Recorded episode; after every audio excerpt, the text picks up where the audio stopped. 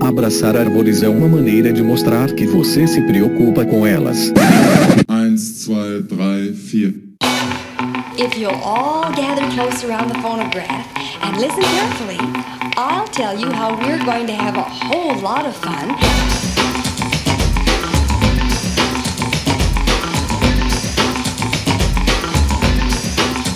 Howdy! Aqui é Fernando Lima e este é o Desabraçando Árvores, um bate-papo sem firula sobre ecologia e conservação, a vida, o universo e tudo mais. E eu estou aqui direto de Atibaia, São Paulo, e comigo está aqui na minha frente o agente molde da conservação, Rogério Cunha de Paula. Ele falou meio abafado pra mostrar pra todo mundo que a gente tá usando máscara aqui, que a gente tá coladinho a um metro e meio exatos de distância, gravando juntos depois de muito tempo. Salve, salve, pessoal, desabraçadores de todo o Brasil. Espero que todos estejam bem depois de 48 meses de quarentena e saudáveis com suas famílias. E viva, viva o movimento do desabrace. Sensacional! E direto de Viçosa, Minas Gerais, o nosso Biwan Kenobi, o professor Fabiano Rodrigues de Melo. This is Obi-Wan Kenobi. Eita ferro, rapaz. Que saudade que a gente tava desse episódio, de gravar um episódio com vocês, desse programa,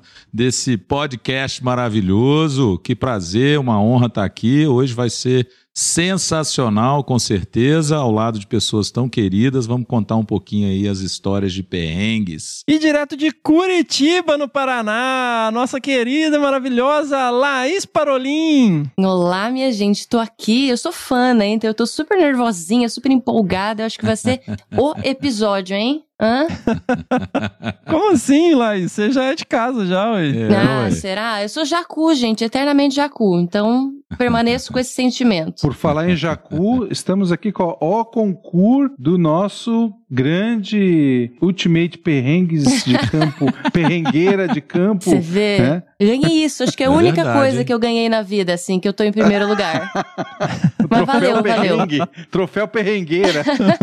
Top, topíssimo. É isso aí, moçada. Nós estamos aqui com o nosso terceiro UPC, The Ultimate Perrengues de Campo Championship. Vamos ver se nesse episódio alguém consegue bater a Laís Parolin. Olha que tá forte a competição, hein? Galera, estamos aqui com um dos episódios mais malucos do nosso podcast, onde os nossos ouvintes e as nossas ouvintas, não só os ouvintes mesmo, né? Neutro.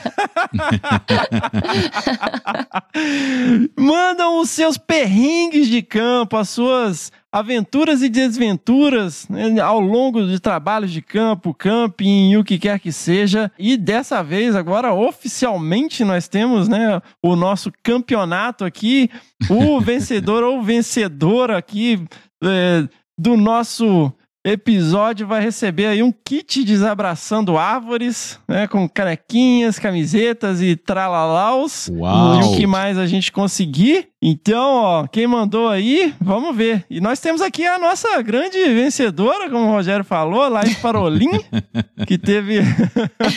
Foi para sempre será lembrada aí do Viva, nosso. pelo menos o- viva, o né?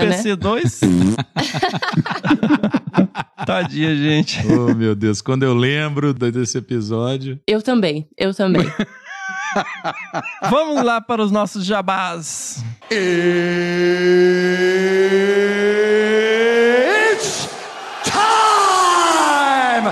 É isso aí, pessoal. Vamos para os nossos jabás. E quem está aqui comigo para isso é a maravilhosa doutora Miriam. Oi, pessoal.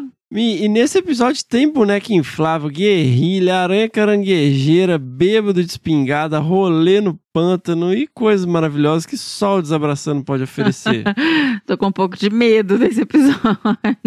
e não é tudo, eu, eu não quis falar antes pra galera não mandar por mandar, mas o melhor ou o pior perrengue vai ganhar um kit Desabraçando com pet bordado, caneca esmaltada, camiseta. Oba! Pessoal, e vamos lembrar das nossas redes sociais. Nós temos lá no Facebook o Desabraçando Árvores Podcast, no Instagram, arroba Desabrace, no Twitter também, arroba Desabrace. Temos também um canal no Telegram. E bora lá virar ouvinte raiz, baixa lá o Castbox ou o Podcast Addict, ou mesmo no Spotify. Mas não deixe de assinar, de seguir para você ficar em dia com os episódios e ser avisado ou avisada quando os episódios saírem. Pessoal, como vocês devem ter acompanhado, nós fizemos uma chamada onde nós premiaríamos, né, numa espécie de concurso com um spot, um aparelho spot com um ano de assinatura para quem enviasse um vídeo explicando por que iria precisar de um aparelho spot, né, um aparelho aí que pode salvar vidas vidas. É um aparelho que você pode Super se comunicar em qualquer lugar no mundo. Uhum. E o ganhador do spot, com um ano de assinatura, vai para o Felipe Pacheco, que trabalha no projeto Aurita, no Centro de Conservação de Saguis da Serra da UFV. Projeto aí coordenado pelo nosso querido, maravilhoso professor Fabiano Rodrigues de Melo. Não é marmelada, porque o Felipe mandou um vídeo muito legal, editadinho, assim, com umas vinhetas. Ficou bem legal o vídeo que ele mandou. E vai para ele, porque foi só ele, ele foi o único que mandou, né? Gente, que vergonha, hein? Pelo amor de Deus, uma oportunidade dessa. Mas valeu demais, Felipe, por ter enviado e parabéns. É, whatever. Quem mandou, leva. Vai lá. Muito obrigado, Felipe. Espero que você aproveite aí e que esse aparelho possa contribuir aí para garantir um pouco mais de segurança para você e para a equipe. Pessoal, lembrando também da nossa campanha de crowdfunding,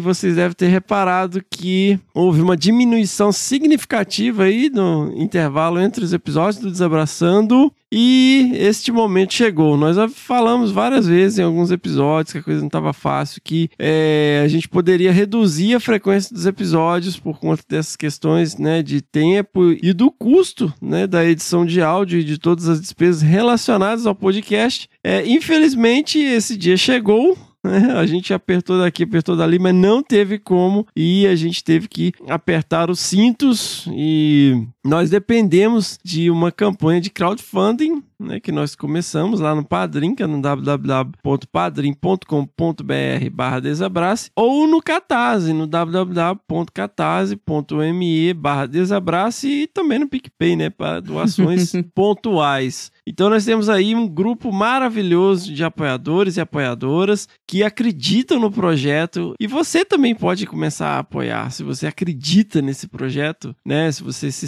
sentir compelido ou compelida, você pode fazer isso a partir de um real. E no momento nós dependemos disso para dar continuidade ao projeto.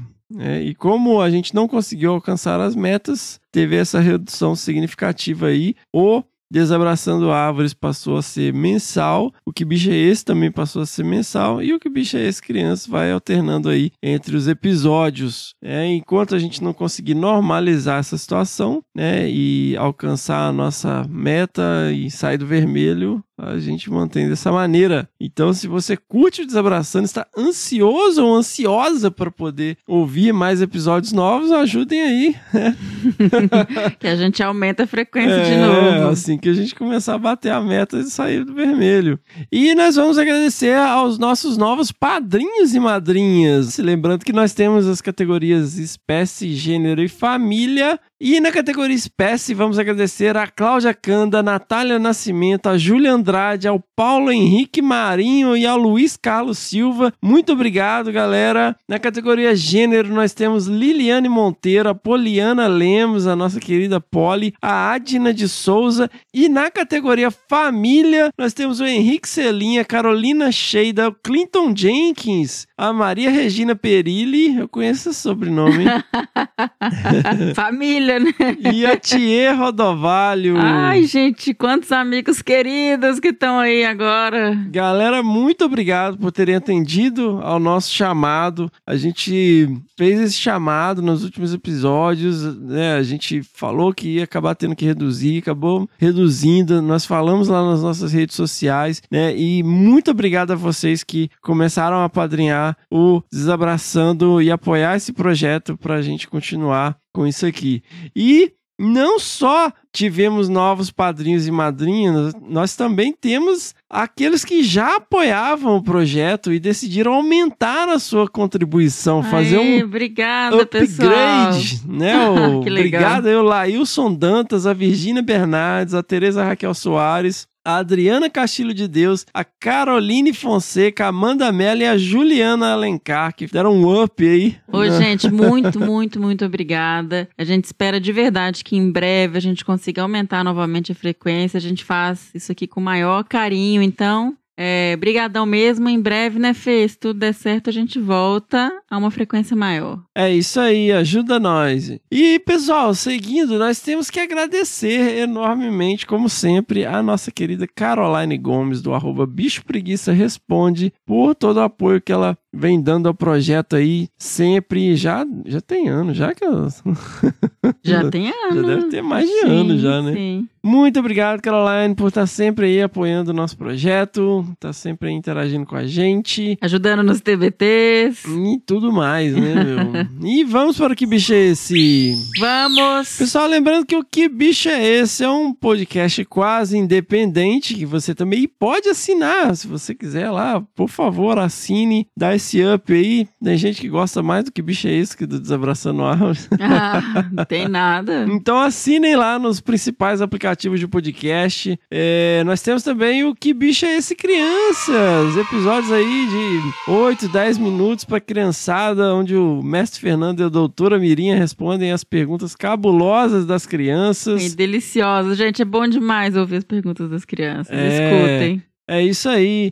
Enviem lá perguntas das crianças, encaminha aí para sobrinho, filho, amigo, enteado, todo mundo que vocês souberem que tem crianças, né? É, tá um barato, molecada lá das escolas aí tem mandado feedback, tá muito legal, muito legal mesmo. E vamos lá, Mi, vamos tocar o bicho aí do último episódio, né?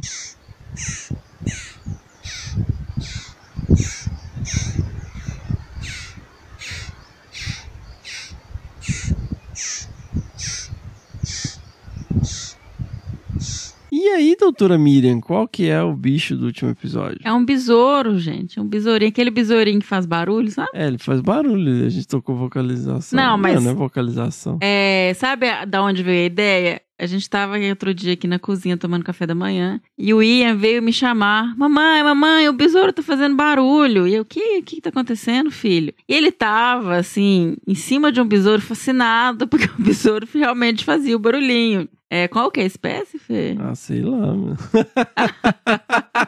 Ah, eu tenho que pegar o nome. Sensacional! Então vamos tocar o bicho do próximo episódio.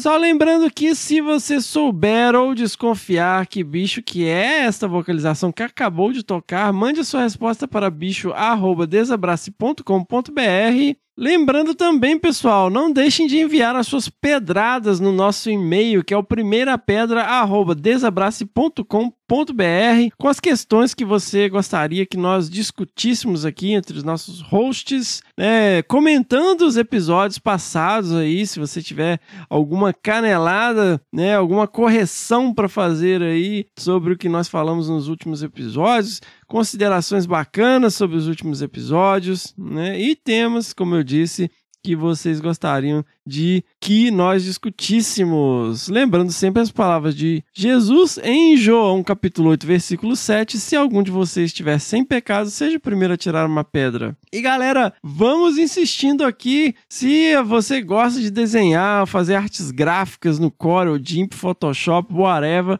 mandem as suas artes inspiradas nos episódios do Desabraçando e quem sabe pode até virar uma estampa de camiseta. Sim, gente, manda. A gente tá super curioso pra receber imagens e quem sabe aí a gente plota elas, né, Fê? É, já recebemos algumas sensacionais. Sim, sim, muito legal. É muito legal. Fiquem ligados. Bora pro episódio? Bora, tô super curiosa. Seguimos. E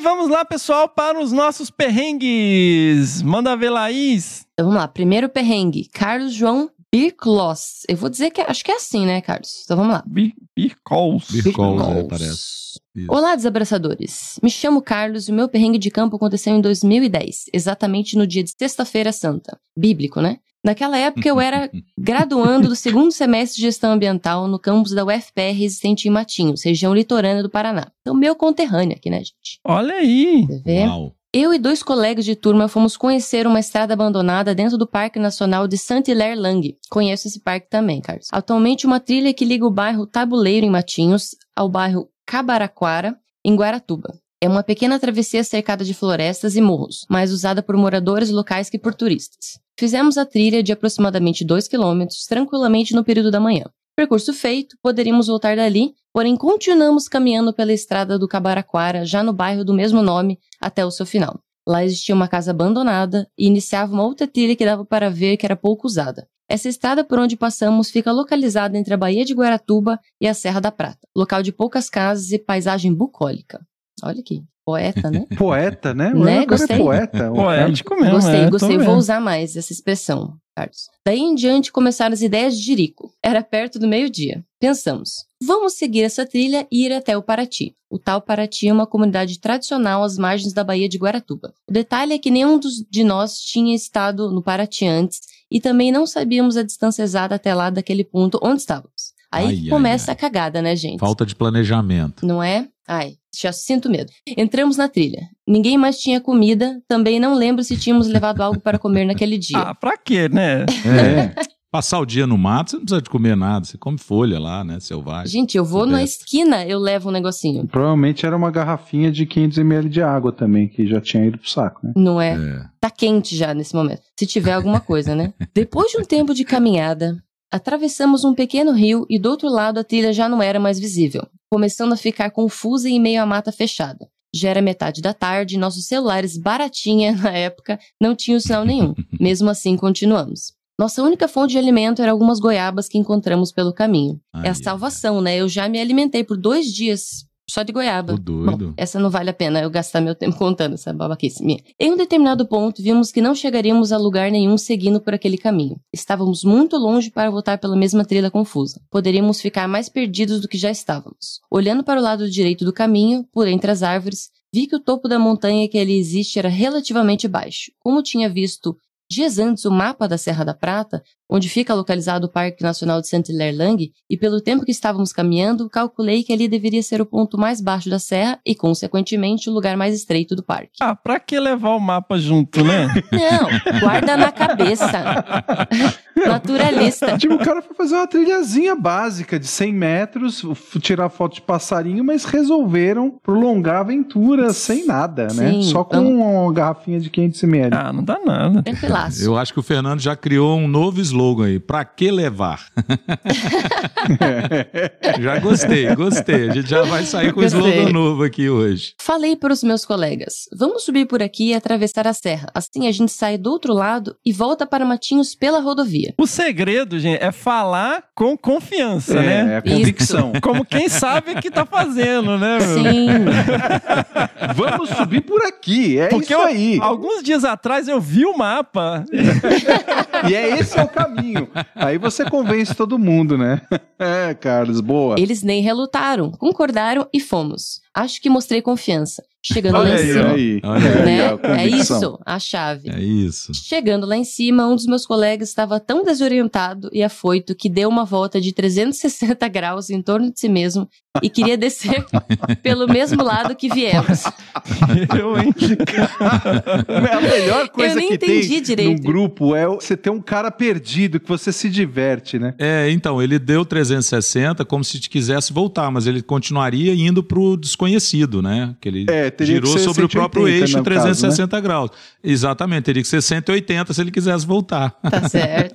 Rumo ao desconhecido. Tive de convencê-lo que era para o outro lado que tínhamos de ir. Outro colega já estava cogitando em passarmos a noite lá na mata, Ai, sendo ai, que não ai. tínhamos nenhuma ferramenta ou equipamento para isso. A rodovia estava próxima, não dava para ver, mas era possível ver os carros passando lá longe. Passado esse momento de uma pequena discussão, descemos outro lado da montanha por entre as árvores e chegamos a uma região pantanosa, cheia de taboas Hum. e lírios do brejo. Atravessamos o lugar com água até o joelho e tendo de escolher onde pisar para não afundar. Foi mais ou menos um quilômetro de caminhada no pântano, depois disso chegamos à rodovia. Ufa! Fomos descalços até Matinhos. Gente, só acho que essa parte pra mim é pior. Descalços até Matinhos. Os nossos calçados estavam encharcados depois da travessia do brejo. Foram mais 5 quilômetros de caminhada até a cidade. Meu Deus. Chegamos lá já à noite, estrupiados. Depois de um. Depois de um dos meus colegas falou que não podia ter ficado tanto tempo sem comer devido a um problema de saúde que tem. Ah, pra que falar isso antes de entrar? É. Pra que Aí levar? Pra que? Ah, falar? Que bom. É. Ainda bem que não aconteceu nada de grave naquele dia. Tinha tudo para dar errado. Então, essas questões, galera, é importante, assim, eu- uma vez eu, uma vez ah, esse ano ainda, a gente foi fazer uma trilha, foi na região de Alter do Chão ali, putz, meu, duas horas pra atravessar o rio, né, de barco. A gente foi nessa trilha e tinha algumas pessoas de um famoso clube de montanhismo de Campinas, eu fiz uma rodada perguntando, olha, alguém aqui é alérgico a alguma coisa, alguém aqui tem alguma condição de saúde e tal. E aí essas duas pessoas que fazem parte do grupo de montanhismo falaram, por quê? Você é médico? Eu falei, não. Então por que, que você quer saber? Aí eu falei, caramba, né, velho? Galera... Tudo bem, morre aí, morre sozinho ainda. Eu falei, cara, Não vou salvar ninguém. mesmo que você não seja médico, é importante você saber, sabe? Se a pessoa entra em algum estado que ela não tem condições de informar o que tá acontecendo, pelo menos você tem uma pista, né? Exato. Claro. Para fechar o relato, só fui conhecer o Paraty três anos depois e indo por outro lado bem mais conhecido e fácil. Desabraços e sucesso a todos. Ufa. Menos Olha, mal. Ufa, ufa, isso, É. ufa. Eu vou dar Pra uma que levar, não é? aqui. Pra que levar? É, depois fica uma história legal pra contar, galera. Mas, ó, se liguem aí. Moçadinha, ouçam o nosso episódio 35 com o nosso querido Luiz Antônio Gambá. É, poxa, perguntar pra galera se tem alguma condição de saúde. Se já que você tinha acesso ao mapa, leva o mapa, velho. E, poxa, avalia, faz um, um inventário. O que, que a gente tem aqui pra poder se arriscar numa, numa trilha que a gente não conhece, né, meu? Pô, É aquela coisa de ser. Não acho que é o caso do Carlos, tá? O Carlos é super gente boa, mas eu acho que é aquela coisa de ser. Muita gente faz isso tá sendo valentão. Ah, não preciso, eu vou ali, construo uma cabana com um cani. Sabe? E aí passa perrengue às vezes umas coisas muito sérias, né? É arrogância, cara. Então, eu não tô. A gente tá usando aqui isso aqui como estudo de caso pra também, né, que sirva de. Pra aproveitar pra Sim. cornetar, vai. de Vamos, ser referência bem pra claro. alguém. A gente Não, mas eu vou falar de de uma caso. coisa que aconteceu comigo, assim. A gente fez uma viagem pra Chapada Diamantina, acho que foi no Réveillon de 2003. E fizemos uma mega trilha blaster de 10 dias. Foi sensacional, assim. Passamos uns perrengues e tal. E aí, no ano seguinte, a gente ficou tão pilhado, né? Um dos nossos amigos, assim, aquele cara frenético, 220. Pô, vamos, vamos fazer uma viagem de novo, vamos fazer uma viagem de novo. E fomos pra Serra da Canastra. Olha Fomos aí. pra Serra da Canastra e tal, acampando. E a gente não conhecia. E aí, eu e uma amiga, também montanhista. Grande abraço aí, minha amiga Regiane Romanini, tá lá na Serra Ó, dos Órgãos. É, caraca. você conhece, né, Avião? Pô, demais, velho. Que legal. É. Muito bom Então, saber. e ela, ela fez uns mega treinamentos de montanhismo, cara, porque eles estavam tá, com o projeto de Muriqui lá na Serra dos Órgãos. E assim, a gente tem uma certa experiência, né? E aí a gente chegava nas vilas pra perguntar orientação, falou, ó, pessoal, é, por onde vocês recomendam que a gente chegue em tal lugar e tal, não sei o quê. Aí esse cara, ele meio que entrava na frente assim, não, a gente já fez uma trilha na Chapada Diamantina, a gente não precisa de ajuda. Nossa. tipo assim, vamos ignorar todas as informações locais porque a gente é fodão e tal. Santilero, cara. É, e aí era aquele negócio, cara. O cara, tipo, ele não queria parar em lugar nenhum e tal. E ele era o dono da bola, né? A caminhonete era ele que tava pilotando e tal. E aí ficou aquela coisa, a gente meio vendido, a gente chegava. Aí teve um momento, cara, que a gente tava numa trilha e a gente não sabia muito bem onde a gente tava, né? E o cara pegou e saiu andando na frente. E entrou numa área de baixada do mato, eu vou achar a trilha. E a gente ficou assim, caramba, cara, não, não faz isso e tal. E ficou eu e a Regiane na trilha. E a gente falou, cara, Aí olhamos um pra cara do outro, velho, a gente tá fazendo tudo errado. A gente sabe que está errado. A gente não podia estar deixando isso acontecer. E assim, Zé, lágrima, escorria de raiva, cara. A gente começou a chamar, o cara, o cara não É. voltava. Aí ele, né, voltou, machão, não, achou a trilha. Aí a gente falou. Galera, é meu aniversário, né? Dia 4 de janeiro. A gente não queria. Eu não queria passar meu aniversário na estrada. Eu olhei, eu e a Regiane olhamos e falei: vambora. vambora. Eu. Não, não, não ligo mais de passar meu aniversário na estrada, que esse cara é louco. Tá louco. Não, detalhe, isso era 12 de dezembro, né? Hein? não, mas, putz, é, cara, é, você tem que ter humildade, cara. Chegar num lugar, você tem que perguntar as coisas e, sabe, não sair metendo as caras. Eu que sou fodão porque eu conheço, eu já fiz trilha, não sei o quê. Poxa, Queria fazer uma parte também dessa questão que a gente observa, né? não lidou a parte. Como é que- Não, não lhe dou o direito de fala. Não É lidou só- a parte. Um, um grande abraço aí pro Cristiano Botafogo do Medo e Delírio em Brasília. Mas é só lembrando que nessa modernidade aí, né, de, uso de tecnologias avançadas, né, a gente está aplicando aí o uso de drones para monitoramento de fauna, mas a gente consegue ter, né, uma dimensão maior do território que você está investigando, olhando, obviamente, com os olhos do drone, né? Então, os vídeos e, e o que você enxerga de cima com aquele espaçamento que vira então 3D, você percebe a quantidade de obstáculos que tem em relação ao ponto final que você quer chegar, que é infinitamente maior do que quando você olha, né, a olho nu naquele, naquela topografia do terreno, você fala, ah, é lá que eu quero chegar. E aí você fala, pô, tá perto, olhando em linha reta, se você tem um ponto do lugar, você coloca no GPS, ele te fala em linha reta, que é, sei lá, 800 metros, mas na hora que você vai entrar, tipo um brejo desse, ou um, né, vários, aqui na região sudeste é muito comum isso, né? Vários é, morros com vales encaixados que você simplesmente não atravessa, porque são vales muitas vezes que tem, são encaixoeirados com muitos trechos de, de Uhum. rocha exposta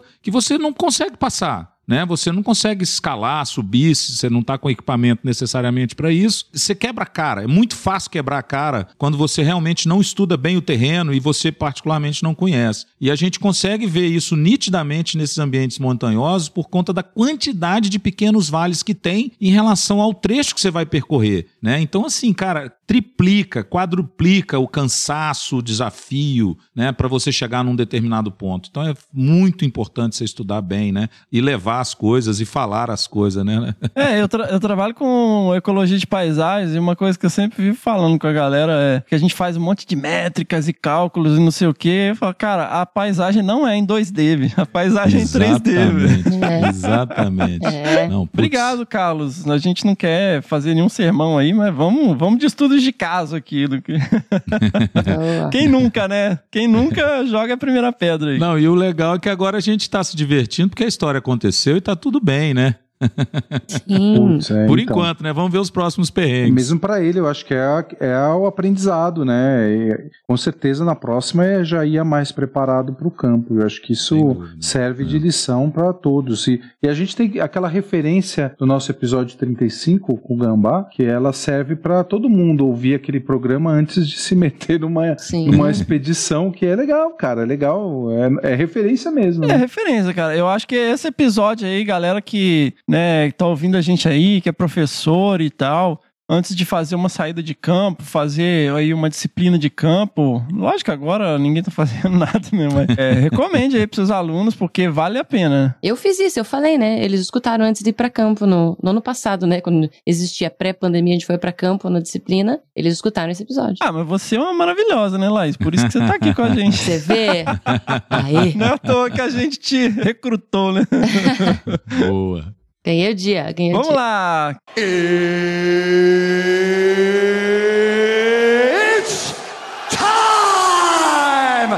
Segundo perrengue, Paulo Henrique Marinho. Saudações, querido Paulo. Catingueiro. Catingueiro, sertanejo. Esse é o cabra que anda lá, come palma, faz. faz. É, Come peba. guisado de olho de, de bode dentro do, do- da coroa de frade. Coroa de Esse frade. é Paulo. Henrique Marinho. Especialista no gatinho do mato da Caatinga, Olha do aí. gato macambira. Grande Paulo, grande abraço. Vamos ver o que, que a gente vai te cornetar hoje, Paulo.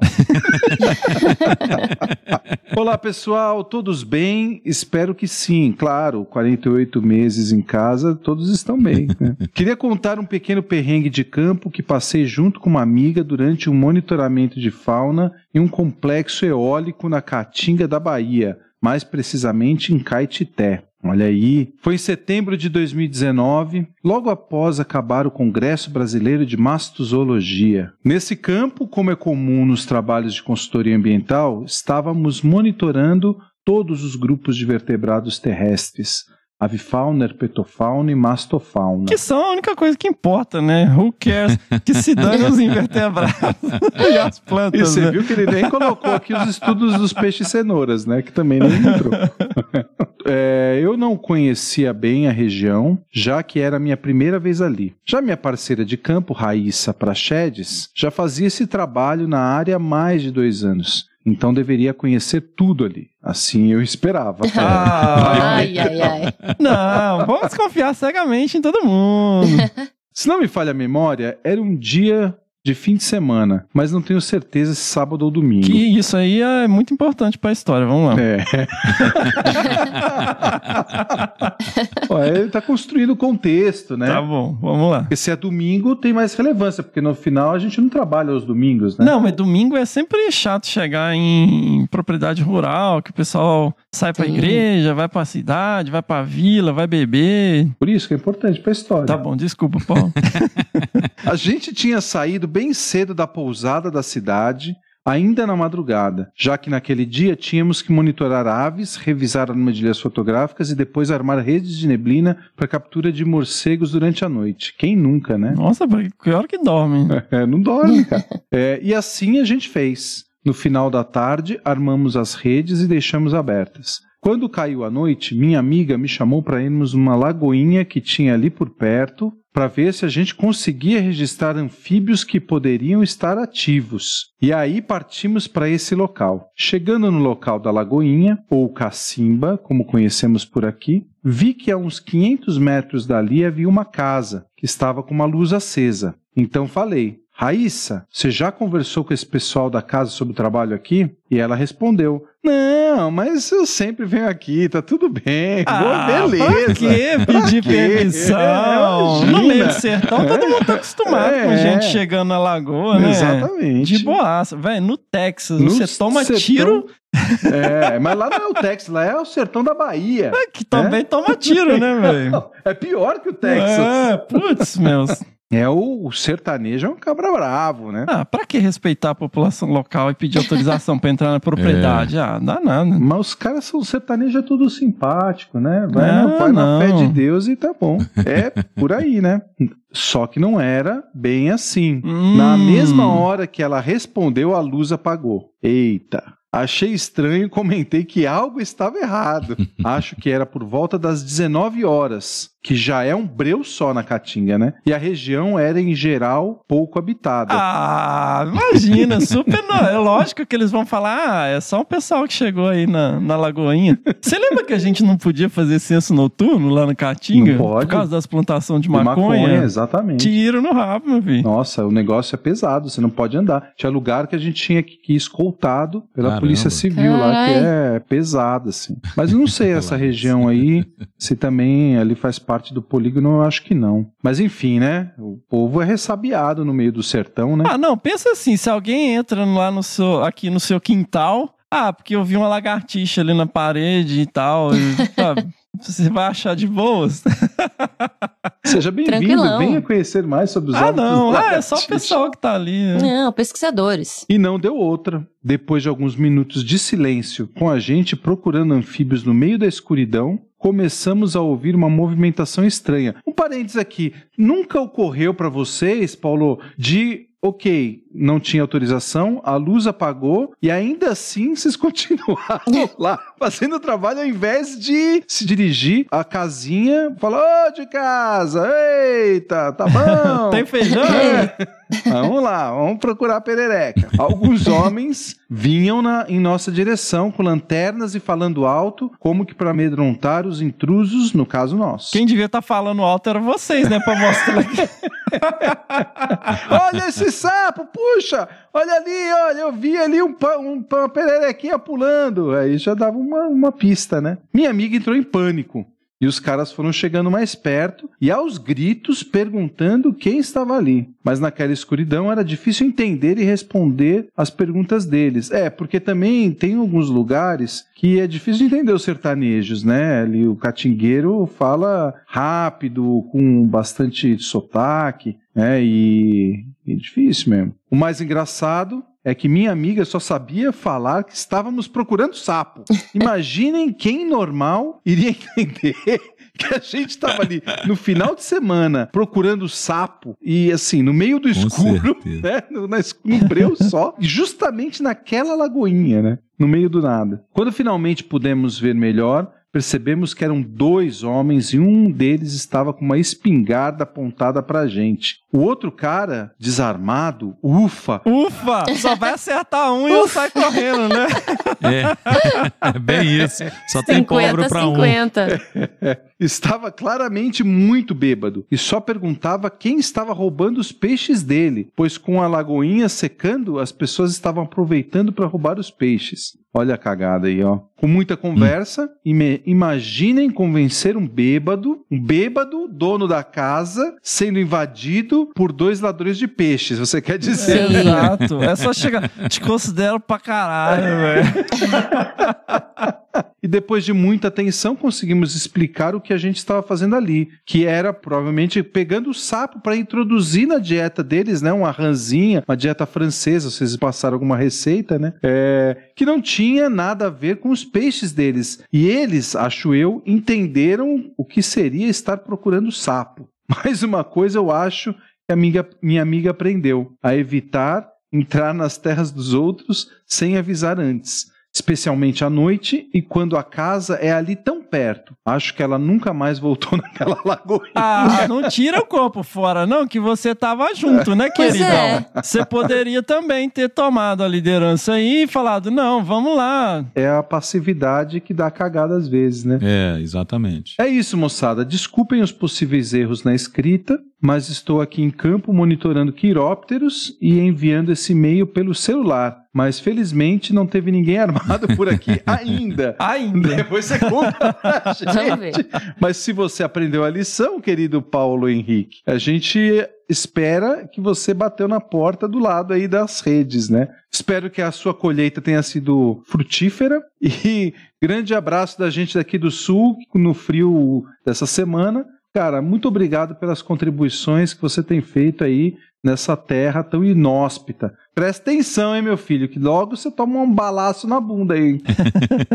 Sensacional. Valeu, Paulo. Tô pensando aqui, na verdade, né, que a gente tem uma, uma mania mesmo de achar que área rural você não precisa perguntar e pedir autorização para as pessoas, né? Não, não sei quem que tem essa mania, cara. Desde criança aprendi que tem que pedir autorização pra entrar. Sim, a O gente Jean- faz isso. Pô, mas no interior de Minas você toma tiro. Pelo menos quando Não, era criança tomava, né? Tiro de lugar, sal. né, de maneira Tiro de sal na bunda dói pra danar, velho. Galera enche a cartucheira de sal grosso em vez de chumbo. O que eu vejo, na verdade, quando a gente está entrando nessas áreas né, rurais, em- procurando fragmentos, buscando as, né, o- os nossos grupos de estudo aí, como é o caso do Paulo Henrique procurando sapo, a gente tem que ter esse hábito, óbvio, de conversar com as pessoas com quem é de direito ali, e eles não fizeram isso e viram o susto que eles passaram. Mas o que eu estou falando é que, de maneira geral, assim, no Brasil, a gente percebe muito isso, não na nossa área, né? Vamos dizer assim, na nossa profissão, apesar de que a gente vê que isso ainda acontece, é que as pessoas usam né, os trajetos de caminho, os caminhos que passam entre as propriedades rurais, como se fossem coisas é, públicas. Né? Então quebram cerca, quebram porteira, né? Isso acontece hoje com esse turismo que está aumentando, né? De aventura, a gente vê as pessoas, né? Tem muitos grupos que fazem a revelia, essa passagem nas áreas é, rurais, como se você tivesse passando numa área pública. E ainda que fosse uma unidade de conservação, que normalmente é isso que acontece, eles também não respeitam. Né? Isso vale para os jipeiros, para quem faz trekking, para quem faz bike, né? A gente está vendo Moto- isso muito. Motocross, né? Motocross, a gente vê muito isso, sabe? Assim, as pessoas não têm cara. aquela sensibilidade, aquela educação, igual o Fernando falou, né, cara? Se a gente aprende novo, né, pedir licença pra você entrar na casa de alguém, no território de alguém, porque os caras acham que ele, mesmo sendo particular, não tem essa necessidade, cara. Isso é um erro, isso é um absurdo, né? Que a gente vê o tanto que isso prejudica a nossa própria natureza, no sentido de que as pessoas estão, né, fi- ficam sendo odiadas sendo que elas poderiam muito mais ajudar do que atrapalhar, e elas têm esse interesse, mas não têm um mínimo de respeito, sabe? Eu acho que isso é bem nítido mesmo. E dentro da comunidade montanhista, cara, isso rola demais, porque muitos picos de escalada, de trilha, estão dentro de propriedades particulares que não são unidades de conservação, né? E tem Exato. vários picos aqui na região Bragantina, que é uma região muito bacana para escalada, que estão fechados, porque a galera vai, bebe, fuma um, é, acaba pegando fogo, joga garrafa, latinha, Sujeira, fica né, gritando, né, sujeira, passa no fundo da propriedade do cara, não fala nada. O cara acaba proibindo a galera, ó, proibiu, não, não entra mais Exato. ninguém aqui. É, ali perto de Rio. Claro aconteceu isso, aqui tem uma área super legal aqui na região também que foi fechada porque o cara encheu o saco da galera fazendo bagunça lá na propriedade dele. É, e não é possível que a gente profissional, né, né, Fernando? A gente que é profissional, a gente não ter o mi- a mínima decência de fazer esse tipo de, de aproximação nessas áreas que a gente está buscando, né? a- Os elementos da fauna ou da flora, ou seja, nós que somos técnicos, temos que ter, no mínimo, essa preocupação, né? A gente não pode deixar isso nunca falhar. Não é só uma questão de segurança É. no campo sua, né, de conhecer o lugar, mas particularmente também dessa, de- desse propósito, né? Respeito à educação, né? É, Eu vejo assim, esse caso do que o Paulo reportou, é muito comum nos trabalhos de campo, você vê uma área, você vai mostrar, vai, mesmo a parte da botânica, o povo vai fazer uma coleta de um fruto, uma folha, uma flor ali que, que tem naquela árvore, mas entrou naquela fazenda, é, o- é o que você mencionou. Zona rural, você tem várias, você vai estar passando na estrada, a estrada vai cruzando várias propriedades. Então parou para acessar aquela área, e aí você não dá conta que aquilo faz parte de uma propriedade. Você acha que é daquilo, aquela margem da estrada é, uma via, é um É- lugar é. público e que não é. E aí Exato. você, você vê a casinha lá no, no fundo, lá longe, e fala: Ah, eu vou fazer essa coleta aqui primeiro, depois eu vou lá. Ou, ou depois fica tarde, você não vai lá. E isso é muito ruim, cara, porque é uma invasão de propriedades. É, um É. desrespeito a, aquele pedaço de terra que não é seu e não é público, né? Concordo E plenamente. tem coisa é assim, aí. cara, que a galera mais urbanoide não entende, cara. Duas coisas que eu vejo, assim, direto, né? Eu moro também na zona rural. A galera desce o pé, cara, no acelerador, andando em estrada de terra. E às vezes você tem ali uma família indo pra, pra igreja, passando ali na estrada, e a galera não reduz a velocidade. Cara, aquilo dá um banho de poeira em quem tá ali, sabe? Ah, é verdade. Você reduz, a educação diz que você reduz a velocidade Pra pra diminuir a poeira que você vai jogar na Sim. pessoa, sabe? Não, galera só joga o carro pro outro canto e taca-lhe o pé. E outra coisa, galera, também, muitas vezes eh, a gente não para pra pensar na consequência de uma porteira aberta, cara. Às vezes É você passa verdade. e larga uma porteira aberta, É. Ah, eu aqueles... já volto, né? Eu vou é, passar aqui cara, volta. não, já volto, já volto, vou passar aqui. Aqueles negócios que, putz, você tem que fazer uma força do inferno pra encaixar aquele raio daquele arame. Como é que chama aquilo? É. O colchete. Cara, você tem que abraçar o outro negócio aí com o ombro, Puxa. tral pro negócio, pro arame encaixar por A cima. gente e chama falar, aqui de "Ah, não, cancela, Vou né? deixar aberto aqui, na volta eu abro. Cara, o gado do cara vai pro outro pasto, Nossa. vai pra estrada, entendeu? Cavalo, bezerro, sabe? Depois ele tem que ir buscar, sabe? É uma tem que falta de pensar nessas coisas que você não tá na sua casa, que você não tá, sabe, dentro do, do conforto da universidade. E outra, cara, pensando em conservação, você tem que trabalhar legal com a comunidade local. Você tem que ter uma boa relação. Sem dúvida. Não adianta você falar, ah, tô trabalhando aqui no projeto e tal, você tá preocupado só com o bichinho ali. Não adianta nada se você tá antagonizando com o pessoal que mora ali. É isso aí. Protocolo, né, gente? Viu, Paulo, o que, que você provocou? Lições de moral diversas aí na comunidade. desabraçadora. Todos os Desabraçadores, tipos. vocês precisam respeitar o povo do interior. Exatamente. Bora lá.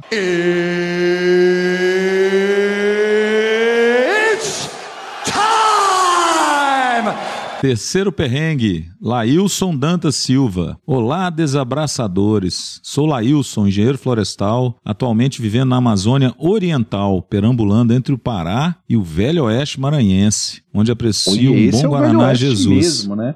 É, bicho. Clint Eastwood no, no Velho Oeste Maranhense. É, entra na propriedade privada lá pra você ver. Ele Vai não ia pegar sobreviver. Um sapinho no, na lagoinha, É, no e- oeste, velho oeste maranhense. Entra com uma Henrique. caminhonete branca, então, pra você ver o que que vira. Boas, colete camuflado. É, caminhonetão branco, colete camuflado. Imagino que tenham recebido diversas histórias de perrengues bem malucos, tão bons quanto o da Laís. Ih, Olha lá Vamos- ela, vamos ver, Olha vamos ver. referência. Mas essa linda, né? Essa é aplicada.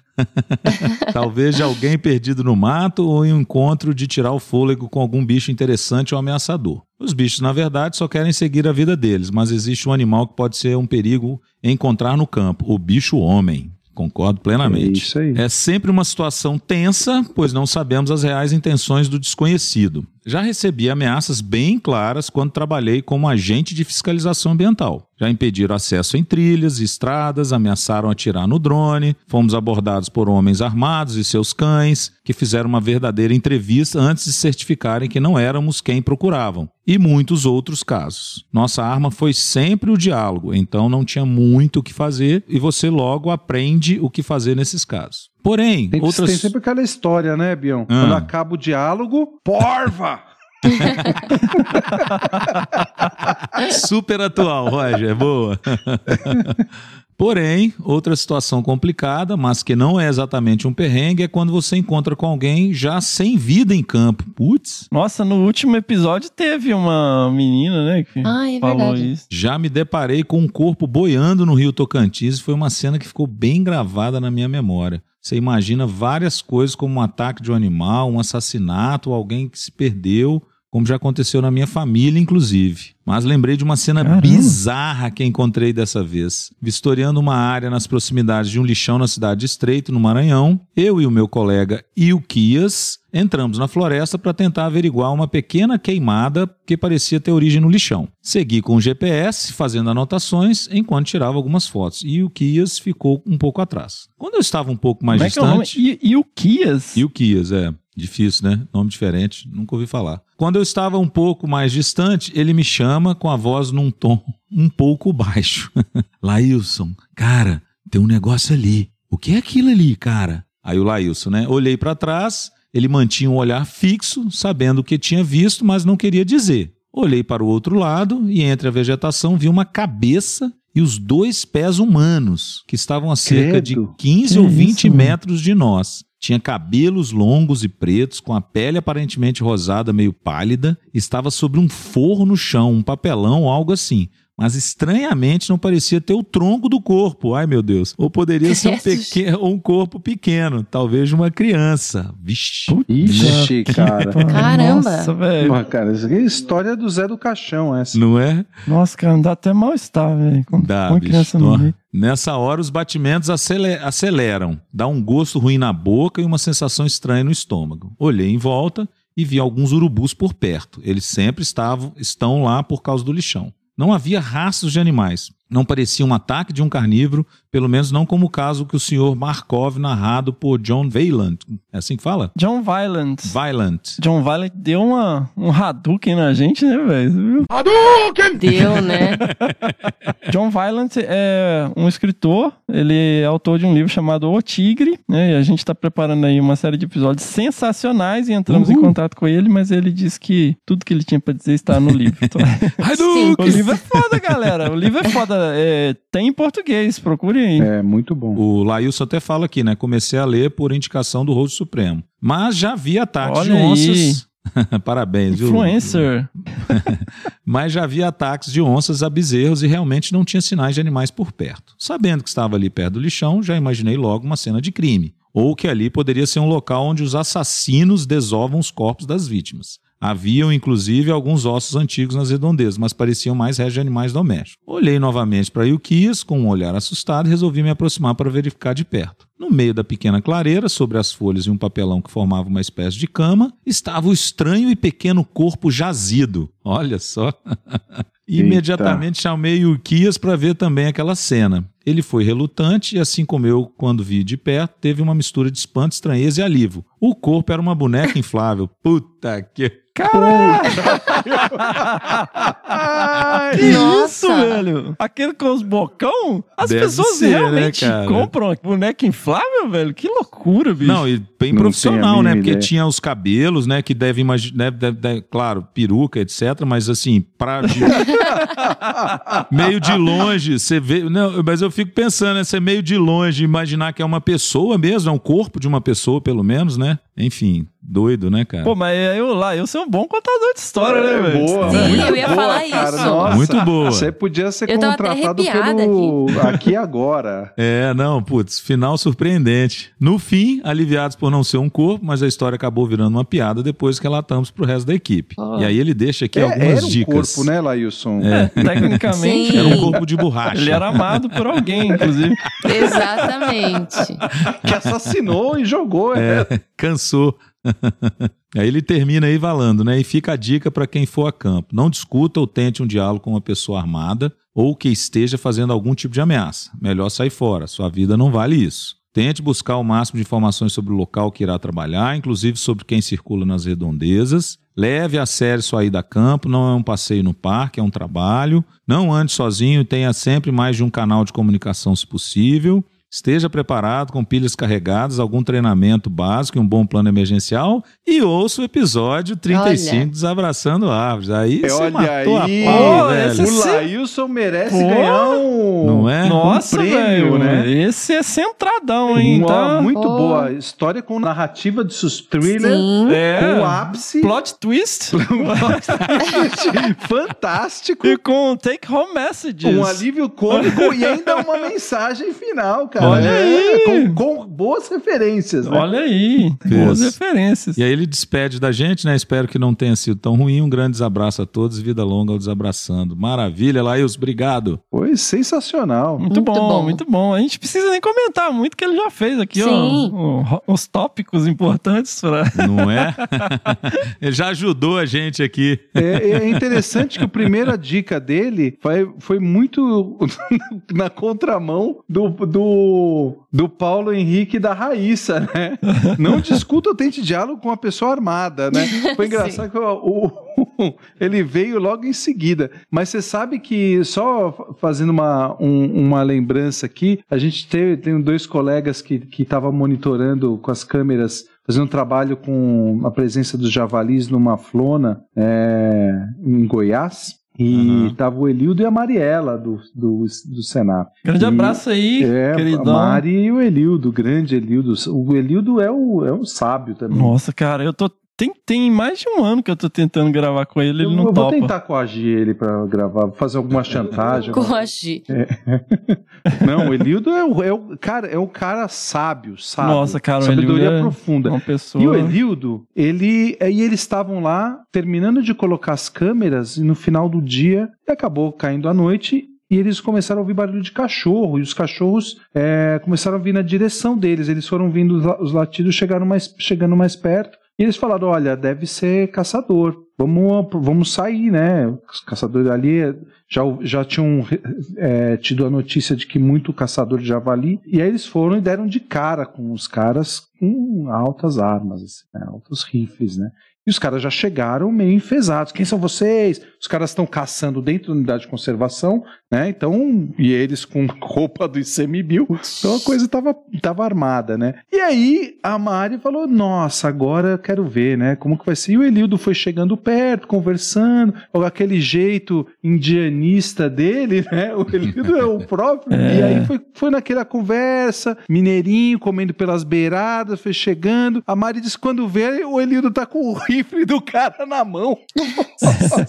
não só na, na conversa pegou a arma do cara, como Acalmou a convenceu os caras a irem até a sede. Ou seja, ele tomou a arma do caçador e levou os caras pra sede da unidade. Esse é bom de ele. Assim, né? Então, e e foi isso, assim. Eu, Elildo, nosso Elildo, que em breve esperamos que possa contar essa e outras histórias aqui no, no Ultimate gente. Perrengues, num episódio só dele, né? Não, eu quero um episódio só dele. Entendeu? Vamos lá.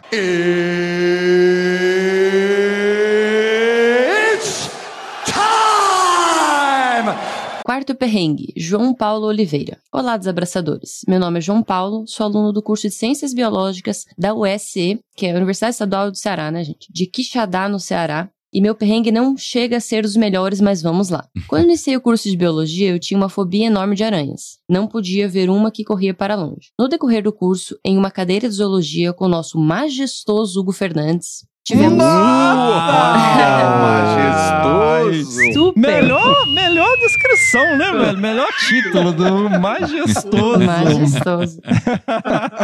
Beijo no Salve, Hugo coração. Fernandes, o Um majestoso. grande O- abraço maravilhoso. Maravilhoso, maravilhoso não, majestoso. Majestoso. Sim, não é qualquer coisa, não. Então, o majestoso Hugo Fernandes, tivemos uma aula de campo. Estávamos lá no meio da mata, tudo de boa. No retorno, avistamos uma caranguejeira enorme e, é claro, Hugo foi explicar pra gente algumas características do animal e conseguiu pegá-la na mão. A turma inteira ficou maravilhada e queria pegar na aranha também. Menos eu, pois já estava me tremendo. O Hugo passou a aranha pro pessoal, auxiliando a forma como deveria ser para não estressar o animal. Daí, meus amigos que sabiam da minha fobia, brother, né, gente? É brother. Brother é brother. Brother é brother, a gente Brother, sabe, né? O resto, né? Três pontinhos, o resto a gente sabe. Sim. Que sabia da minha fobia, falou assim: Hugo, o João quer pegar na aranha também, pois ele tem fobia e quer superar. Hugo faz a pergunta diretamente pra mim e eu assenti que sim. Pô, mas, né? Bom, ele veio com a aranha, colocou na minha mão. Confesso que fiquei tranquilo, porém eu não sei como ele conseguiu ver. Mas o Hugo avistou uma águia chilena e falou Pô, pra galera. lógico que ele conseguiu ver. O bicho tem quase dois metros. Como que ele conseguiu ver? Mas o Hugo avistou uma águia chilena e falou pra galera toda: Olha lá, galera, águia chilena e tal. Detalhe: todo mundo se afastou pra olhar a ave e eu fiquei travado, totalmente Meu imóvel Deus. com a aranha na mão. Minutos depois, alguém fala: Gente. O João ainda tá com a aranha na mão. Coitado. Suando, o menino suando. Ai. João. Rimos muito depois, porém foi um passo importante para a minha superação da minha fobia. Olha lá. E não Sim, era aranha bom. marrom, né, Fernando? Essa não era marrom. Deus me. Então, eu gostaria aqui, né, pra complementar aí esse grande perrengue.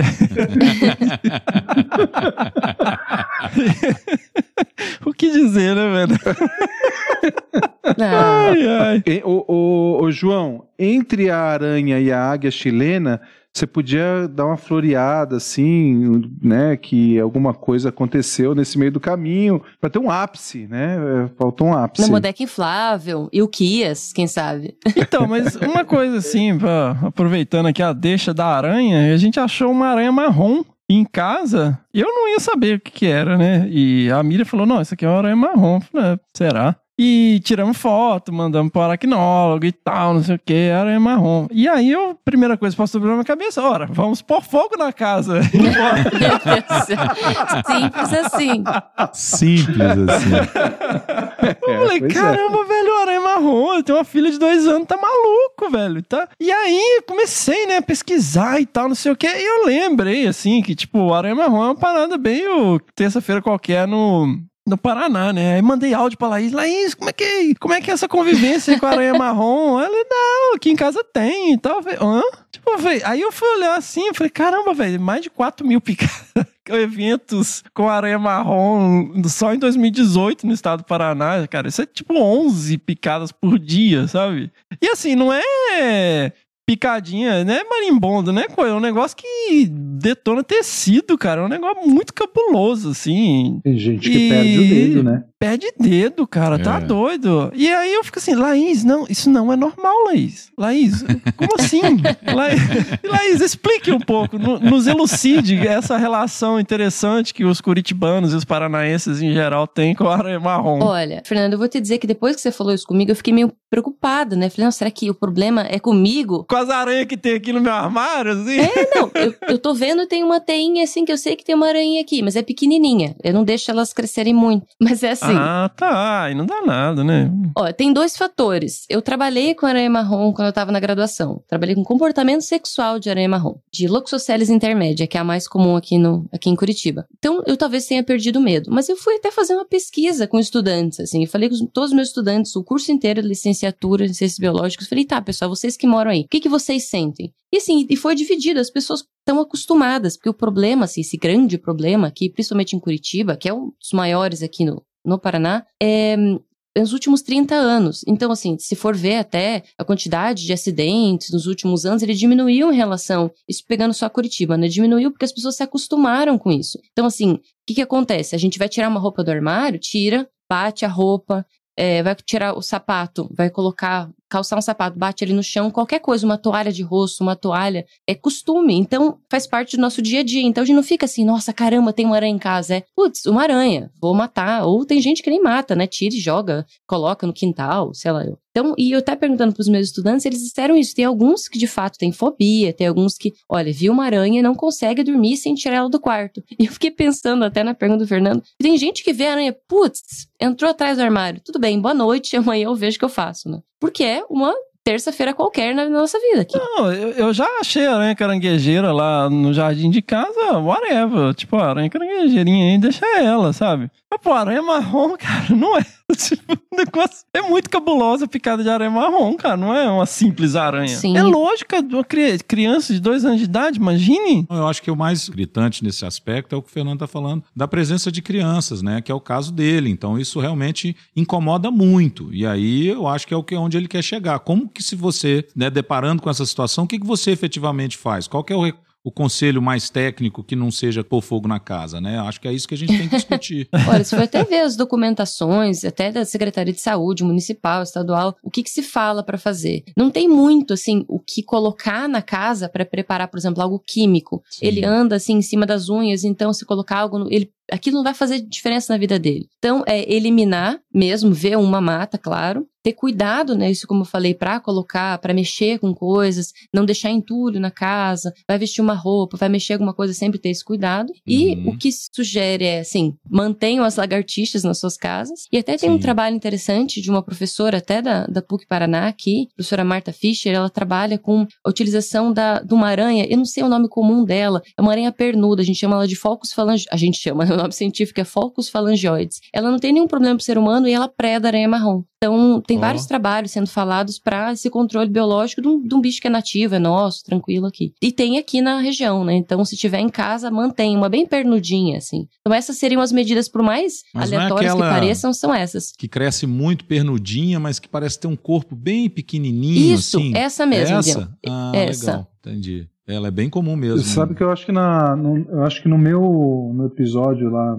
é, o episódio 2 ou 3, eu tava falando do meu primeiro estágio, quando eu comecei o curso de biologia, que foi no Butantã, no setor de artrópodes. E, e eu tinha que estimular para extrair o veneno das aranhas, trabalhava com as aranhas. E aí eu demorei um pouco para entender que era meio que um trote, que era fazer a coleta de, de toxina do veneno da, de Loxoceles. Porque eles falavam, olha, quando você for estimular, tinha que dar um choque no abdômen do bicho, é você ir segurando na pinça as patinhas da aranha, você não pode quebrar nenhuma pata, né? Ah. E cara, não era possível. o, bicho saía do, do procedimento com duas patas. Sim, assim, né? sim. E você, você vai quebrar a pata, você vai matar. E, cara, e era meio que um trote isso, porque era impossível de você conseguir fazer. É, né? E era, e assim, eles faziam botavam justamente a primeira fase era com as Loxoceles, porque chegava muito bicho, muita aranha marrom chegava de, de eles saíam para fazer as apreensões, né, no, na periferia ali de no, Butantã, na periferia de São Paulo, e vinha assim caixas cheias de aranha. Então essa é uma coisa que é realmente talvez não seja tão raro de se ver, tão tão incomum, mas o número de, de acidentes, esses acidentes pequenos de necrose de dedão, porque elas entram dentro dos sapatos,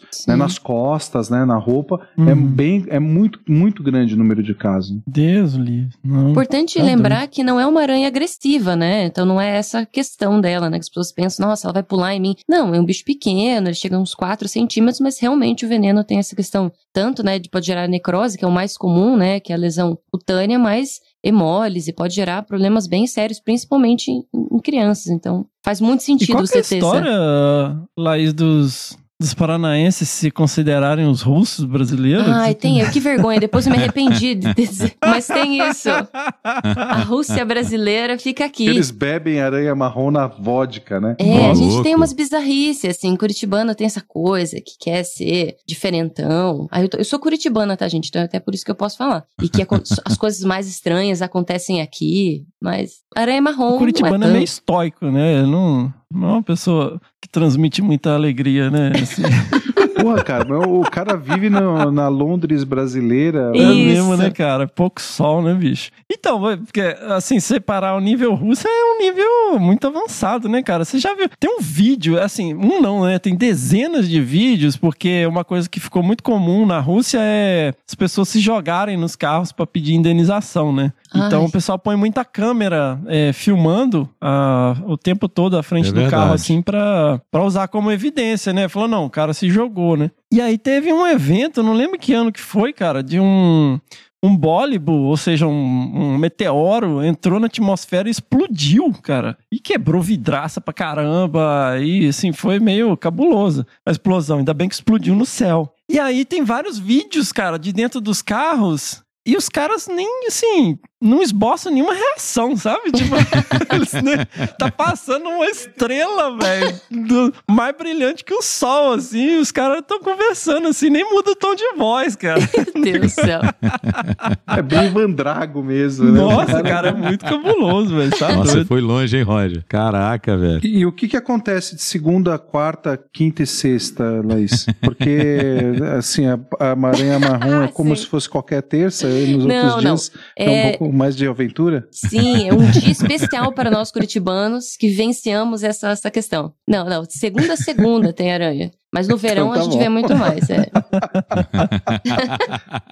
Então Tá, obrigado aí, João Paulo, pela sua, pelo seu e-mail. Olha Espero só, que não- você tenha melhorado aí a sua fobia contra aranhas, né? E, e a- e apesar da história sem ápice, rendeu uma discussão muito importante, né? Sim. É, aí, ó. Levanta, a gente corta. Vamos lá.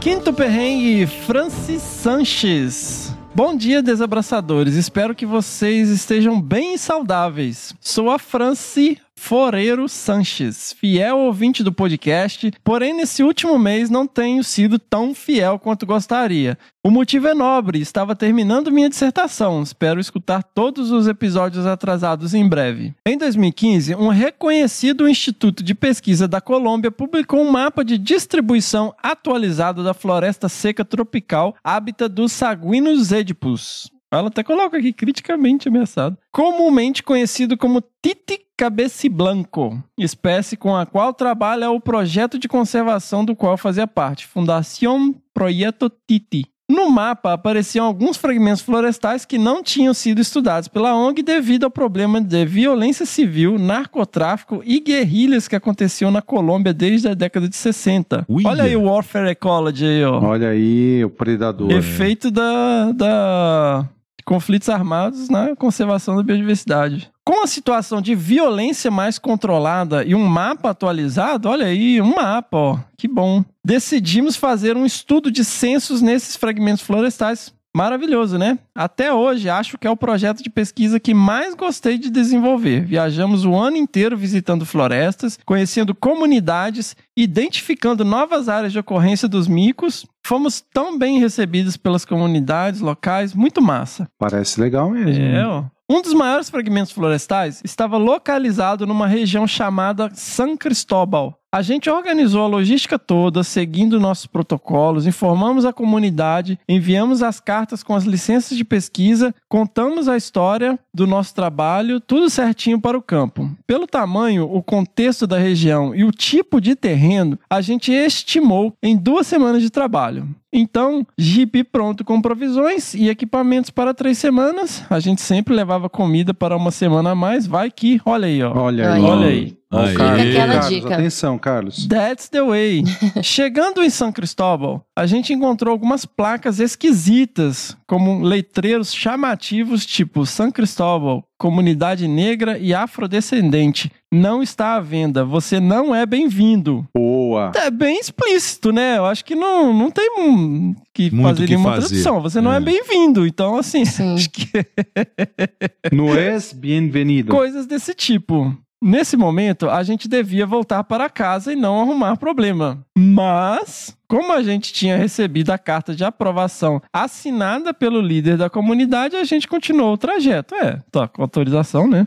Vamos lá. Chegando em São Cristóbal, a gente perdeu o sinal do telefone. Normal em campo, né? É, se você tivesse um spot. É. Ah. Você se inscreveu para ganhar o spot, Franci? É, olha aí, Será? ninguém escreveu. Vamos. Vamos lá. Já em São Cristóbal, fomos recebidos pelo líder da comunidade com o jeito mais frio e assustador do mundo. Bom dia. A partir desse momento, vocês não podem fazer uso de nenhum instrumento tecnológico e vão para a praça central da cidade. Bacurau, hein? Eita.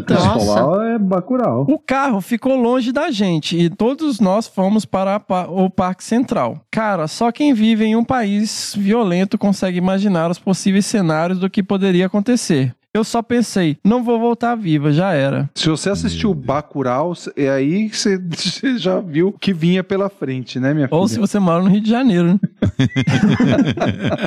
Tentamos falar com o líder explicando sobre o nosso projeto, as cartas e respostas que recebemos por parte deles. A nossa causa era nobre mesmo. Não queríamos fazer nada que fosse contra a comunidade. Mas nem fomos ouvidos. A resposta sempre foi: já vão ter tempo de falar, mas não é agora. Ai, ai, ai. Nossa, que tenso isso. Né? Que nem animal de zoológico, a gente ficou no Parque Central, aos olhos de todos. Isso tudo tinha começado tipo 9 horas. As Ah. horas passavam e ninguém dava notícias pra gente. Umas 16 horas, 4 da tarde, no mesmo parque. Eu imagino que parque, ela quer dizer tipo praça, É né? praça, é. É, o que praça. parece. Alguns membros da comunidade pegaram seus tantãs e começaram a bater neles. O que, que é tantão? Olha, foi pior que assustador. Tipo a trilha sonora da morte. Meu Jesus. O que que foi aquilo? Nossa, Meu cara. Deus. O pior disso tudo era o efeito multiplicador em que as pessoas escutavam o barulho e começavam a tocar os seus tantãs também. Nossa, cara. Já pensou? Tipo, a cara? cena, né? Dava para escutar o barulho vindo de longe nas montanhas. Depois a música africana assustadora para o momento. Tudo ficou em silêncio profundo. Puta, é pior ainda, né? Cara. Só que das mesmas montanhas começaram a descer pessoas em quantidades alarmantes. Caramba, cara, tava chamando a galera. Exato. Que doideira. Todas com seus instrumentos de trabalho na mão, facões. Meu. Jesus. E começaram a ficar ao redor da gente. Pensamos, já era. Éramos sete pessoas rodeadas de pessoas com rostos pouco amigáveis e facões na mão. Já era. Imagina se não tivesse autorização do líder da comunidade. Aí, Paulo. Não ia chegar já nesse- pensou nesse se ponto, fosse não. assim? Eu que sofro de risada nervosa. Eu também, a cara. rir, cara, não imagina. Então, eu tenho isso também. Quando eu fico muito tenso assim, eu começo a rir. Eu também. E as pessoas acham que é deboche, cara, mas Imagina, não é. cara. Eu fico estranho, assim, risada nervosa, É né? igual o Coringa, né? Eu que sofro de risada nervosa, tentando não rir no momento, mas estava tudo tão assustador que às vezes dava umas risadinhas e meus colegas queriam me matar. Certeza. Depois de ter umas 200 pessoas ao nosso redor, o líder falou: Bom, podemos conversar o juízo. Eita, o quê? nós. Desculpe, hã? Estávamos todos sem entender. A gente foi levado para um juízo público, onde íamos contar na frente de todos o porquê da nossa visita, das nossas roupas, do nosso carro com tantas coisas, as câmeras, as cartas. E aí o líder fala: Acho que o melhor é não mentir. A gente na porrada aprendeu muita coisa e ninguém mais volta a enganar a gente. Nossa. Nossa, o cara gente, que autorizou, era uma armadilha, cara. Que Basicamente. situação, velho, não? A gente só quer ver se nessa floresta linda e maravilhosa, do fundo, vocês têm a presença desse mico. Só isso, explicamos. E então começou o nosso bate-papo, que demorou umas três horas. Foi quase um monólogo, porque eles não falavam com a gente, só escutavam, sem fazer nenhuma expressão, sem concordar, discordar, nada. Só faziam algumas perguntas e a gente respondia. Pronto. que cabuloso. Meio que medo, cara. Quando terminamos, eles pediram para um homem da comunidade que levasse a gente um pouco longe, enquanto eles deliberavam. Imagina a situação, tudo escuro, São Cristóbal não tinha eletricidade, e depois desse juízo ir um pouco para longe. Eu estava tremendo. Caminhava pensando que não ia voltar. Ninguém da equipe falava, e com esse barulhinho de mato de fundo, que nesse caso fazia a situação mais assustadora. O homem que levou a gente nem falava. E de repente, o barulho do tantã começa de novo. Pronto. o único pensamento que passava era: já era, já era, já era. Não era assim, era. Já era. Já era. já era. Já era. Nossa, velho. o homem que estava com a gente pediu para voltar com ele. Voltamos e a situação era totalmente diferente. Todos com velas esperavam a gente felizes de contribuir na conservação do mico e nos Eita. autorizaram para fazer a pesquisa. E aí trocar de roupa também, né? Que tava todo Borrado.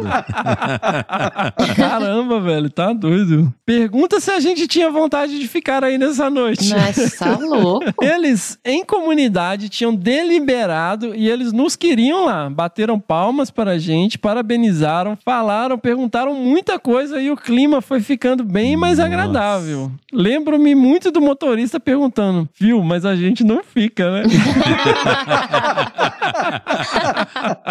Plot twist total. Todos nós ainda estávamos mortos de medo. Ainda com a situação resolvida, ninguém queria ficar. O líder contou pra gente que eles sofreram intermináveis intervenções em seu território, sofreram a guerra e a violência de forma direta. Algumas vezes foram atacados pela guerrilha, depois pelo próprio exército, depois pelos grupos armados do narcotráfico. Nossa. A guerra da Colômbia afetou eles profundamente. Perderam quase tudo: a escola, posto de saúde, eletricidade. E como se isso fosse pouco, algumas mulheres foram violentadas, homens Nossa. mortos e crianças levadas embora. Por isso eles criaram sua própria defesa. Tinham homens nas montanhas que vigiavam quem ia chegando, tinham seu sistema de comunicação com os tantãs e tinham se organizado e não acreditavam em ninguém. Bom, terminaram acreditando na gente. E como toda história feliz, a gente encontrou vários grupos de micos nessa floresta linda e maravilhosa que eles tanto protegem. Dias de campo com problema de comida, a gente se perdeu no mato e tudo mais, mas depois desse primeiro dia, tudo virou moleza. Também. Caramba, meu. E aí, gostaram do meu perrengue? Preciso desabafar porque fiquei agitada de escrever e lembrar desses detalhes. Tadinha. Beijos, Franci. Olha aí. Nossa, Nossa, cara, gente. olha lá aí, seu trono tá ameaçado, viu? Nossa. Caramba, isso dá um filme de, daqueles começo de Indiana Jones, isso, né? Total. Cara, o negócio é Muda. surreal, cara. A Franci, eu a conheci nos congressos aí de primatologia e ela teve aqui em Viçosa. A gente está tentando fazer algumas parcerias aí. Ela é uma gracinha, né? Fiquei muito feliz de. Ela é uma querida, cara. Ela fez mestrado aqui no IP. Ah, é verdade. E ela, pô, você não aí, sabia Laís? desse, desse perrengue, né? O que, que você acha, Laís? A Laís é, vai fazer agora, pessoal, uma avaliação aí como grande campeã do- dos perrengues de campo e vai decidir sobre o maior perrengue de campo. Olha, pessoal, vou dizer que eu, que eu gostei da, da, da condução da história do Lailson, mas meu voto vai para essa última, para a França. Gente, o que, que foi isso? Eu- dá pra virar um filme, toda aquela questão da comunidade, interação, atenção. Dá pra fazer um filme tranquilamente. Eu tô nervosa até agora com esse negócio aqui. Porque ela ri, eu ia estar chorando. Sem dúvida que eu ia estar chorando.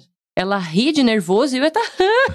Olha, se for pra votar mesmo, é pra votar, meu voto é France. France na- na- nas Ah, cabeças. não- É, lógico. Nossa, sensacional. Pô, Francis, Sensacional. obrigado por dividir essa história com a gente. Que, nossa, que cabuloso. Eu não acho que devia virar filme, senão vai virar aquele, igual aquele turista, sabe? Que Não, é mesmo, é verdade. vai virar um negócio cabuloso, assim, É, meio tá. trash, né, meu? Um curta, Mas, faz poxa, um curta. que história. né? E é importante também chamar a atenção, né, cara? Que essas comunidades estão, sabe, e estão de saco cheio. E, e outra também, às vezes vem pesquisador pro- prometendo mundos e fundos e tal, que vai fazer pesquisa, que vai, né, interagir ali e tal, depois volta, defende seu mestrado, defende seu doutorado, nunca mais põe o pé lá, Verdade. né? Ou então até pessoal de ONG mesmo, que, né, às vezes o projeto acaba o recurso, o pessoal não dá um feedback pra comunidade, então o pessoal Sim. vai enchendo o saco. E agora, numa situação dessa, né, cara, de conflito armado, guerrilha, uma situação complicada. Esse Sim. projeto, Bião, do, do Titi, como que chama? Titi Titi. Projecto. Titi é Sauá, né? É da Rosamira Guilhem? É... Desse lá na Colômbia, não. Tem um pessoal, né? Tem muitos gringos que, a- que trabalham com esse bicho, né? Ele é um bicho bem, bem ferrado. Não, né? eu acho que é a Rosamira, que é, ela é colombiana. Ah, sim. Ganhou Quem- vários prêmios.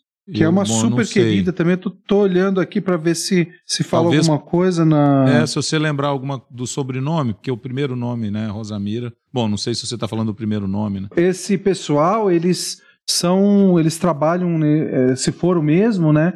é, justamente nessas situações super adversas das Farc. Sim. E, e ali, né, a floresta colombiana é muito disso, né? É, quem trabalha conservação na floresta colombiana enfrenta essas, essas ameaças de estar na floresta, enquanto a gente tá preocupado com o caçador de javali, os caras lá estão preocupados com a guerrilha, né, cara? Sim. É um negócio super perigoso de Sinistro. sequestro, tem pesquisador sequestrado, né? Moeda de troca entre esses grupos de guerrilha, era mais nisso que eu tava querendo. E uma vez ela me contou, a Rosamira me contou dessas dificuldades de, de trabalhar com nas florestas, né? E, e, a- acho que a, ela reportou aqui um- uma dessas histórias e devem ter várias de- des- dos pesquisadores Sim.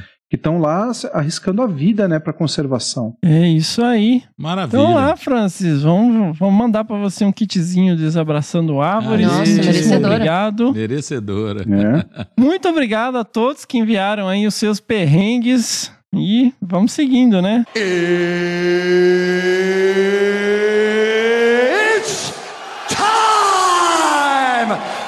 É isso aí, pessoal. Esse foi o episódio 55 do Desabraçando Árvores, o nosso terceiro UPC, The Ultimate Perrengues de Campio. E Campio.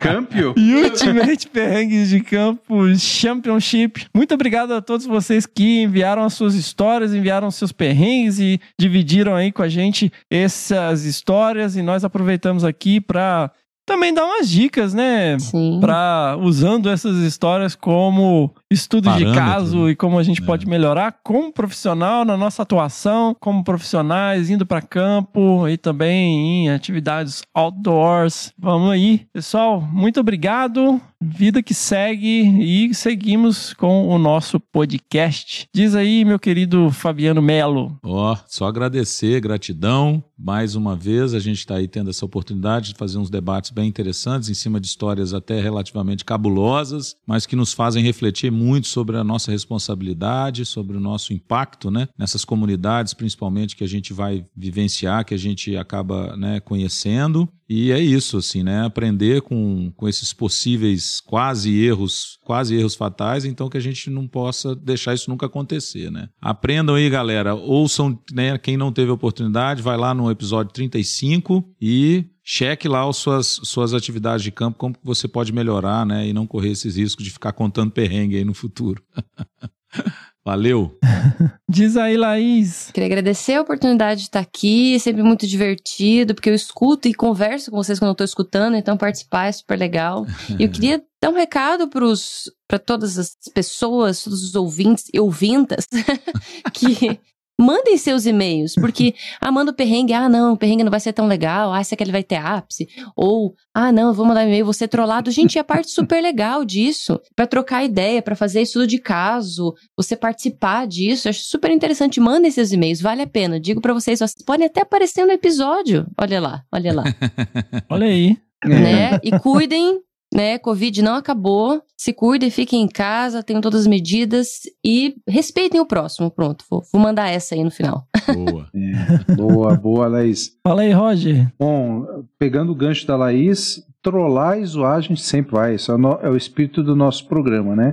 Mas, assim, o, a gente, mais uma vez, pede desculpa se alguém se sentiu é, magoado, desrespeitado, não é nossa intenção, é a brincadeira saudável. E usar é, os casos também como uma plataforma de discussão. Né, uma base de discussão, como foi o, o perrengue do João. Né? Então eu agradeço muito né, ao Carlos, ao Paulo, ao João, ao Laílson e a Franci pelos, pelas histórias, dividirem essas histórias, reforçar o pedido da Laís, mandem suas histórias para nós. É, elas podem servir de boas lições, de motivos de risada, mais do que a Laís já foi, né? É, Você gente. fala em trollagem e tudo mais. Pô, a Laís é a campeã e tá aqui com a gente, olha É, só. Né? Usem a Laís de referência e de exemplo. E deixando um grande abraço a todos, um abraço com desabraço e continuem seguros. Estamos entrando numa segunda fase tenebrosa da nossa pandemia sem fim, mas muito cuidado, muita saúde para todos e esperamos ver vocês em breve. Valeu, gente, até a próxima. E vamos que vamos!